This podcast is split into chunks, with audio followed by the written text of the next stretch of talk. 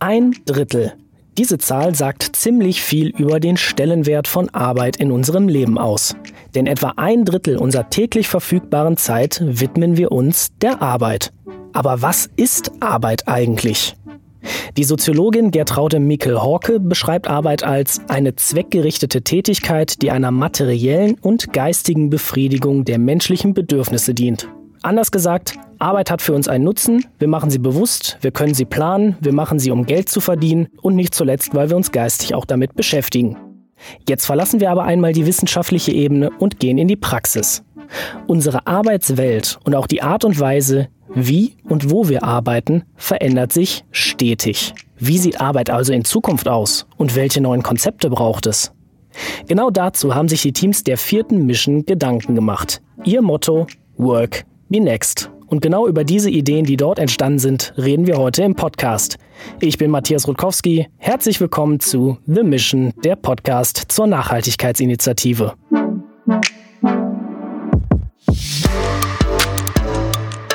The Mission, der Podcast. Initiative für eine nachhaltige Zukunft. Und mit wem könnte ich besser über die Arbeitswelt von morgen reden als mit einer echten Spezialistin auf diesem Gebiet? Ich begrüße von Bain Company, einem der Hauptinitiativpartner von The Mission, Dr. Christina Behrens. Sie ist dort Managerin und Expertin für Themen rund um die zukünftige Arbeitswelt. Hallo, Frau Behrens. Hallo, Herr Rutkowski. Und last but not least begrüße ich von Futury Janis Rötemeyer. Er ist dort Projektmanager der vierten Mission und hat ganz eng mit den Teams zusammengearbeitet. Hallo Janis. Hallo Matthias. Ja, Janis, dann lass uns einfach direkt mal einsteigen. Das Motto der vierten Mission war Work Be Next. Warum eigentlich? Wenn wir natürlich bei The Mission Zukunft bauen wollen, dann müssen wir eigentlich Themen setzen, die am besten jetzt relevant sind oder ähm, in der Zukunft hochrelevant werden. Und das ist natürlich eins dieser Themen, wo wir jetzt im Markt schon relativ lange viel Veränderung sehen ähm, in der Art und Weise, wie Menschen miteinander arbeiten, übrigens auch vor der Pandemiesituation schon. Und da bieten sich natürlich super viele Chancen für die Arbeitswelt von morgen und diese auch dann neu zu gestalten. Und Arbeit ist natürlich ein Thema, das sieht man auch an der Anzahl der Corporate Partner, die jetzt mitgemacht haben, das beschäftigt jedes Unternehmen. Und deswegen haben wir gesagt, gut, jetzt sind die Fragezeichen bei den Unternehmen auch groß genug. Die Neugierde ist da. Jetzt können wir dieses Thema starten und loslegen. Und das haben wir dann auch getan. Viele Schlagwörter, Pandemiesituation, neue Herausforderungen für Unternehmen, ganz neue Situationen und auch das Stichwort Remote Work. Ich gebe die Frage einfach mal an eine Expertin vom Unternehmen weiter, nämlich an Christina Behrens. Remote Work stellt ja ganz andere Anforderungen an die Arbeitnehmer. Was umfasst denn dieser Begriff Remote Work nochmal und wie grenzt er sich von anderen Arbeitsformen ab, damit wir das einmal ganz klar definiert haben? Das Thema Remote Work zielt letztlich darauf ab, dass ich meinen Arbeitsort selber wähle. Und selber wählen kann dann sein meine eigenen vier Wände, es kann ein Coworking Space sein oder letztlich jeder andere Ort, wo es letztlich ausreichend ist zu sagen, ich habe meinen Laptop, ich habe einen Internetzugang und kann von überall aus arbeiten. Und da gibt es Tätigkeiten, die diese Möglichkeit des Selbstwählens nicht bieten. Das kann sein, weil ich als Mitarbeiterin in der Produktion tätig bin, weil ich als Kassiererin in der Drogerie arbeite oder weil ich als Ärztin im OP stehe. Und dann gibt es eben die große Gruppe der Arbeitnehmer, bei denen die Tätigkeit es eigentlich erlauben würde, dass ich von überall aus arbeite, aber der Arbeitgeber quasi im Rahmen seines Direktionsrechts sagt, okay, der Firmensitz ist klassischerweise der Ort, wo die Arbeit erfüllt wird. Und hier hat die Pandemiesituation quasi zu einem großen Umbruch geführt, dass nicht mehr der Ort der Arbeitserfüllung entscheidend war, sondern dass ich meine Arbeit erfülle. Ich habe sehr viele Aspekte herausgehört, wie Selbstverantwortung, Wahlfreiheit, aber auch die Branche und die Tätigkeit. Remote Work verlangt ja sehr, sehr viel auch von Arbeitnehmern, aber welche Eigenschaften werden denn konkret eben besonders gefordert? Um mal so drei Bereiche herauszugreifen. Einmal ganz klar das Thema Eigenständigkeit. Beginnt damit, dass ich quasi selber entscheide, wann mein Arbeitstag beginnt und wann er endet. Ich muss mich viel, viel stärker organisieren, eigenständig meine Interaktionen planen. Alles Zufällige fällt weg. Als zweites sicher auch alles rund um Selbstmotivation und Disziplin. Ich habe eben nicht mehr das Team um mich herum, was mich mitreißt, sondern ich muss viel, viel stärker auf meine intrinsische Motivation abstellen. Und hier eben auch das Thema Disziplin mit einfließen lassen und sagen, okay, Ich lasse mich nicht ablenken von meinem Arbeitsumfeld, was vielleicht nicht originär mal dafür erschaffen wurde zu arbeiten, sondern bleibe eben fokussiert und konzentriert. Und dann als dritter Themenkomplex alles rund um Lernbereitschaft, Flexibilität. So, Janis, jetzt haben wir quasi dieses ganze Thema Arbeit und Herausforderungen skizziert. Lass uns einmal in die finalen Ideen von The Mission 4 eintauchen. The stage is yours. Die erste Idee ähm, ist Team Carbonator. Team Carbonator beschäftigt sich eigentlich damit, ähm, wie man Unternehmen dabei unterstützen kann, Sustainability Departments und Divisional Manager, sage ich jetzt mal, so zusammen zu connecten, dass sie ähm, Nachhaltigkeitsdaten austauschen können und im nächsten Schritt eben auch auf KPIs runterbrechen und ähm, beobachten können.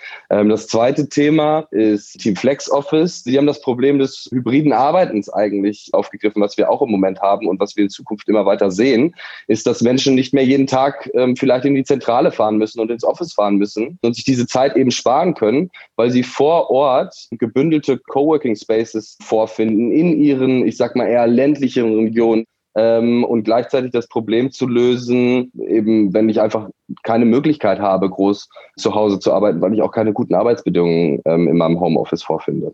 Das dritte Team ist Team Office Sense, hat sich eigentlich mit dem Faktor beschäftigt, den Christina eben auch schon ange gesprochen hat, das Zufällige im Homeoffice und in dem Remote Work fällt eigentlich weg. Und dieses Problem gehen Sie eben an, indem Sie unter anderem für bestehende Kommunikationssysteme von Unternehmen, aber das kann auch Slack in Zukunft sein oder andere Tools, eine Integration bauen wollen, wo dieser zufällige Austausch eben den Mitarbeitern wieder ermöglicht wird. Dann das vierte Team ist Team Blanco. Manche Menschen ähm, könnten auch in dieser aktuellen Corona-Situation nicht von zu Hause arbeiten. Deswegen beschäftigt sich dieses Team eben damit, wie kann ich auch Blue-Color-Workern, also Produktionsmitarbeiter oder Produktionsstättenmitarbeitern, bestimmte Vorteile der neuen Arbeitswelt ähm, eigentlich mitgeben. Und da setzt das Team an mit einer Lösung, wo sich Blue-Color-Worker untereinander eigentlich helfen können. Last but not least bleibt eigentlich noch Team Optimo, ein super relevantes Thema das Thema der Weiterbildung und hier auch wieder mit dem Fokus auf Produktionsmitarbeiter. Wenn du dir mal anguckst, ähm, was da alles passiert rund um Industrie 4.0, ähm, Robotic Process Automation, also all das, was da eigentlich an Know-how in Zukunft sich nochmal wieder verändert, auch in den, bei den Produktionsmitarbeitern. Da haben Sie eben ein Tool entwickelt. Wie kann ich es schaffen, bestimmte Zeitfenster zu finden in meiner Arbeitszeit, wo es sinnvoll ist, vielleicht auch kleinere aber dafür höher frequentierte Lerneinheiten immer mal wieder zu konsumieren und wahrzunehmen und dabei auch ähm, spielerisch zu lernen. Fünf Ideen, fünf unterschiedliche Bereiche, in denen solche Konzepte adaptiert und integriert werden können. Christina Behrens, lassen Sie uns einmal in die Praxis schauen. Sich verändernde Arbeits- und auch Bürokonzepte sind ja seit vielen Jahren eigentlich schon relevant. Und die Corona-Pandemie hat dem Thema ja nochmal so ein bisschen einen zusätzlichen Schub gegeben, würde ich es einfach mal sagen. Was bekommen Sie denn so in der Praxis mit? Wie intensiv beschäftigen sich Firmen insgesamt mit so neuen innovativen Konzepten für Arbeit, aber auch Bürokonzepte? Wir sehen das in der Praxis sehr viel. Die Arbeitskonzepte sind noch stärker am Kunden orientiert, ähm, was dazu führt, dass ich Prozesse und Organisationsstrukturen flexibilisiere. Das heißt, ich habe Teams, die wirklich übergreifend arbeiten. Ich habe nicht mehr die Fachabteilung, die das Fachkonzept schreibt, dann übergibt an die IT-Abteilung und die schreibt dann darauf ihr IT-Konzept, sondern es wird viel stärker schon gemeinsam entwickelt. Ich nehme auch viel stärker mal punktuell externe Experten hinzu und habe dadurch einfach viel diversere Teams, die flexibler, agiler miteinander arbeiten. Und das muss sich natürlich im Umkehrschluss dann auch in meinen Bürokonzepten widerspiegeln. Da sehen wir tatsächlich vielfach eine Dreiteilung. Einmal eher Ruheräume, wo ich gezielt an Themen arbeiten kann, die aber dann nicht mehr einem einzelnen Mitarbeiter persönlich zur Verfügung stehen, sondern geteilt werden. Zweitens verstärkt eben Projektflächen, wo ich in den von mir gerade beschriebenen Teams zusammenarbeiten kann. Und im dritten dann quasi Kollaborationsflächen, wo ich den Austausch zwischen den Mitarbeitern fördere, ähm, sei es die Kantine, Cafeteria, die dann aber nicht mehr zwingend an einem Ort ist, sondern sich verstärkt auch übers Gebäude verteilt. Wir gehen davon aus, dass die zukünftige Arbeitswelt hybrid ist. Das heißt, wir werden weiterhin einen Teil von zu Hause arbeiten ähm, und einen Teil vom Büro aus Das heißt, das Büro wird aber auch immer mehr zur Begegnungsstätte. Insofern hat die Pandemie hier sicher auch nochmal den einen oder anderen neuen Denkanstoß äh, gegeben und wird ähm, ja auch die Entwicklung und Überarbeitung von Bürokonzepten hier prägen. Ist also gekennzeichnet durch äh, Diversität, Agilität, aber auch Konnektivität, um sich gegenseitig zu vernetzen, auszutauschen, Wissen zu bündeln. Und letztlich das Büro ist eine hybride Form und nicht mehr so in klassische Bereiche eingeteilt. Gibt es denn Branchen oder vielleicht auch Firmengrößen, die das schon mehr oder vielleicht auch weniger thematisieren? Was Branchen angeht, sehen wir das eigentlich wirklich über die Branchen hinweg, von Banken über Konsumgüterindustrie bis hin zum Maschinenbau. Insofern da extrem breit gefächert. Was die Größe angeht, ist natürlich dort, wo ich ein professionelles Real Estate Management habe, das Thema noch präsenter, weil natürlich da dann Dimensionen auch mit hineinspielen. Was kann ich möglicherweise auch kostenseitig noch heben? Aber auch gezielt, wie kann ich die Produktivität meiner Mitarbeiterschaft fördern und verstärkt auch Gesundheitsüberlegungen mit einfließen. Also insofern ist es schon so, dass, dass das professionelle Real Estate Management, also tendenziell größere Konzerne, ähm, hier einen, einen stärkeren Fokus drauf legen und dann natürlich auch nochmal im tendenziell sehr kleinen Bereich, wo ich mit weniger Leuten, kleineren Flächen viel schneller und flexibler Dinge umsetzen kann. Janis, nun hat euch die Corona-Pandemie ja auch vor Herausforderungen gestellt. Ich sag mal, physisches Präsenzarbeiten wurde ein bisschen erschwert und auch generell musstet ihr euch ziemlich flexibel umstellen. Wie war das für euch?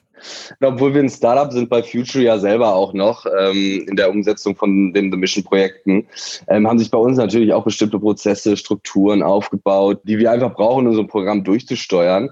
Wir haben da den, den Weg gefunden, den Christina eben auch schon wieder angesprochen hat, nämlich des hybriden Arbeitens. Wir haben da schon versucht, mal die Zukunft zu leben im Projekt, ähm, wo wir eben ganz viele, ähm, ganz viele Workshops, ähm, aber auch Meetings ähm, mit den Corporate Partnern und den Teams ähm, digital stattfinden lassen haben.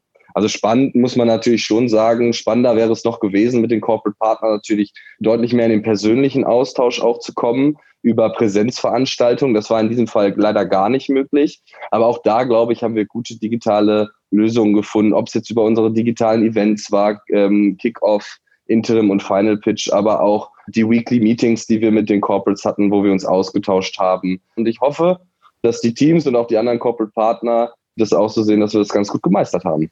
Passt ja auch irgendwie so ein bisschen zum Motto Work Be Next, dass ihr eben auch schon neue Anforderungen realisieren musstet und quasi schon erproben konntet, welche Ideen und Konzepte praxistauglich sind.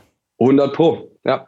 Frau Behrens, aus Ihrer Expertin-Sicht, wie relevant ist denn dieses Thema, dass sich Arbeitswelt und Privatsphäre vermischen für neue zukünftige Arbeitskonzepte? Denn letztlich gesehen, Work-Life-Balance ist für alle ein großes Thema und da spielt ja eben diese Thematik der Entgrenzung deutlich drauf ein. Absolut. Und die Entgrenzung lässt sich auch an, an allen Ecken beobachten. Auf der einen Seite ist es schön, dass der Arbeitsweg wegfällt. Auf der anderen Seite ist das natürlich auch der klassische Trennpunkt zwischen Privat und Beruf. Ähm, und auch untertägige Pausen sind einfach nicht mehr äh, natürlich im Tagesablauf integriert, weil ich eben kein Gebäude wechsle oder nicht vom Besprechungsraum zurück ins Büro ähm, auf die Projektfläche gehe. Dann das grundsätzlich gestiegene Anspannungsniveau, weil eben nicht jeder die Möglichkeit hat, in den eigenen vier Wänden so äh, ruhig und konzentriert zu arbeiten oder die technischen Voraussetzungen vorzufinden. All das bedeutet natürlich für den Mitarbeiter zusätzliche Anspannung, zusätzlichen Stress. Äh, und dann habe ich natürlich abschließend auch immer so den Konflikt zwischen Privatsphäre und Arbeitsplatz. Insofern ist es tatsächlich ein Thema, was wir in der Praxis sehen und was auch die Arbeitswelt der Zukunft prägen wird. Die Pandemie hat dazu geführt, dass die Arbeitswelt, so wie wir sie heute kennen, eigentlich nichts mehr mit dem zu tun hat aus der Zeit davor. Die Entwicklungen haben sich überschlagen und die Unternehmen haben sich wahnsinnig schnell darauf eingestellt und sehr, sehr schnell reagiert. Und vieles hat tatsächlich auch besser geklappt, als man vielleicht ursprünglich gedacht hätte.